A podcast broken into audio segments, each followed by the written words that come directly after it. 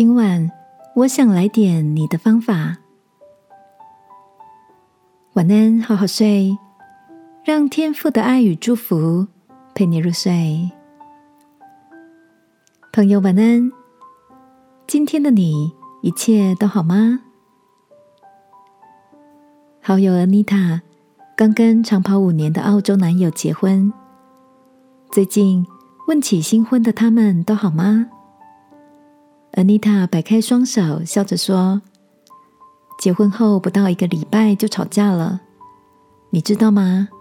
原因竟然是洗碗。”她说：“婚前没有见过彼此处理家事的模样，婚后才发现，原来澳洲人洗碗是不冲泡沫的。” Anita 说：“我老公洗碗是在水槽里放满热水。”加入洗碗精，搅拌出许多的泡泡之后，过了一会儿，把碗盘拿出来，再用一条干抹布擦干，就把碗盘放进橱柜里。看我瞪大眼睛疑问着：“这样不会有泡沫残留吗？”老公说：“洗碗精的成分很天然，所以没关系。而且我们从小吃到大。”不也是没事吗？而妮塔继续说：“婚姻中可以吵的事情实在太多了，加上两个国家的国情、文化都不同，如果一直执着自己的方法，只会越吵越凶。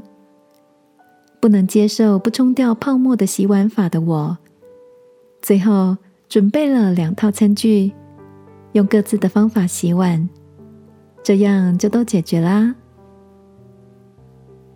听完阿妮塔幽默式的化解婚姻危机的智慧，我想，常常在关系上感到痛苦，是因为执着于要别人按照我们的方式来生活。新约圣经有一句劝勉的话说：“要以谦卑的心看别人比自己强。”今晚，让我们祷告，能有弹性，试着了解别人的方法与智慧，好吗？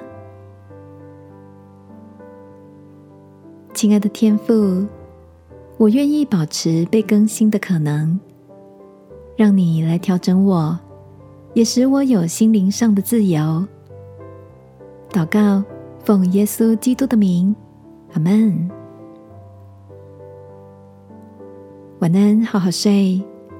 祝福你的放手，让自己更快乐。耶稣爱你，我也爱你。